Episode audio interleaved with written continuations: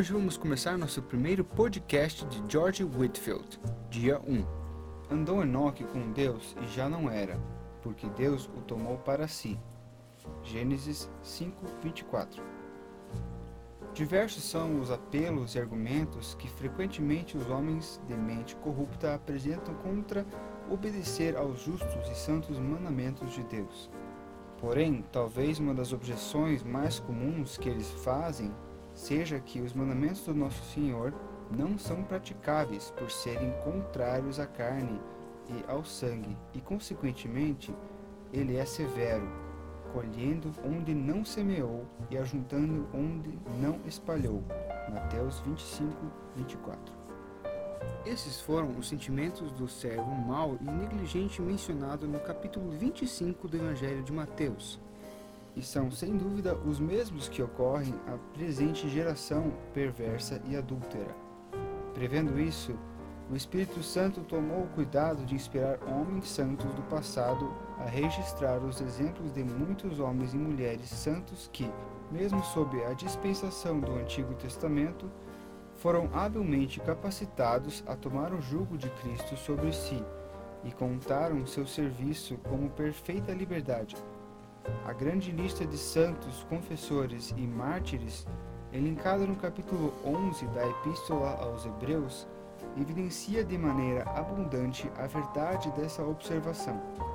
Que grande nuvem de testemunhas nos é ali apresentada, não? Todos são eminentes por sua fé, mas alguns têm maior brilho do que outros. O proto-mártir Abel aparece em primeiro lugar. A seguir é mencionado Enoque, não apenas por ser próximo em ordem cronológica, mas também devido à sua grande piedade. No texto, ele é mencionado de maneira muito extraordinária.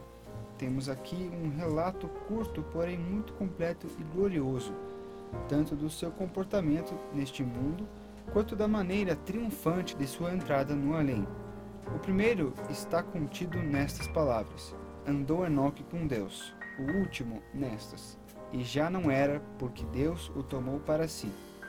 Ele não era, isto é, não foi encontrado, não foi tomado de maneira comum, não viu a morte, porque Deus o havia trasladado. Hebreus 11, 5. Não fica muito claro quem era esse Enoque.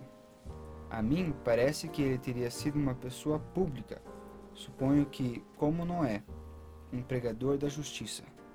E se podemos acreditar no apóstolo Judas, um pregador flamejante, porque Judas cita uma das profecias de Enoque, na qual ele diz: Eis que veio o Senhor entre suas santas miríades, para exercer juízo contra todos e para fazer convictos todos os ímpios, acerca de todas as obras ímpias que impiamente praticaram e acerca de todas as palavras insolentes que ímpios pecadores proferiram contra ele.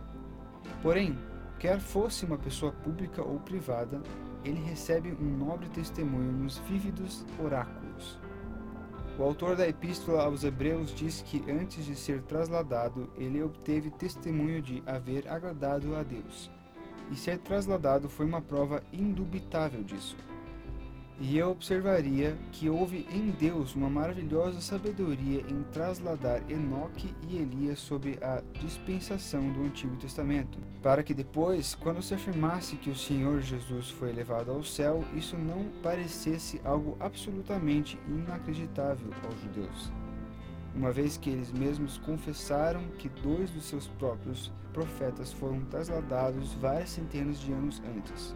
Porém, não pretendo detê-los mais tempo alongando-me ou fazendo observações acerca do breve, mais abrangente personagem Enoque, pois tenho em vista discorrer, conforme o Senhor me capacitar, acerca de um assunto muito importante que é Andou Enoque com Deus. Se apenas isso puder ser verdadeiramente dito de você e de mim após a nossa morte, não teremos motivo algum para reclamar que vivemos em vão.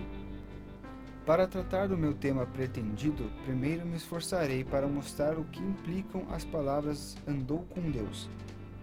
Segundo, prescreverei alguns meios por cuja devida observância as pessoas que creem podem seguir e manter seu andar com Deus. E em terceiro, apresentaria alguns motivos para nos encorajar caso nunca tenhamos andado com Deus antes, a andar com Deus agora. Isso tudo será encerrado com uma ou duas palavras de aplicação.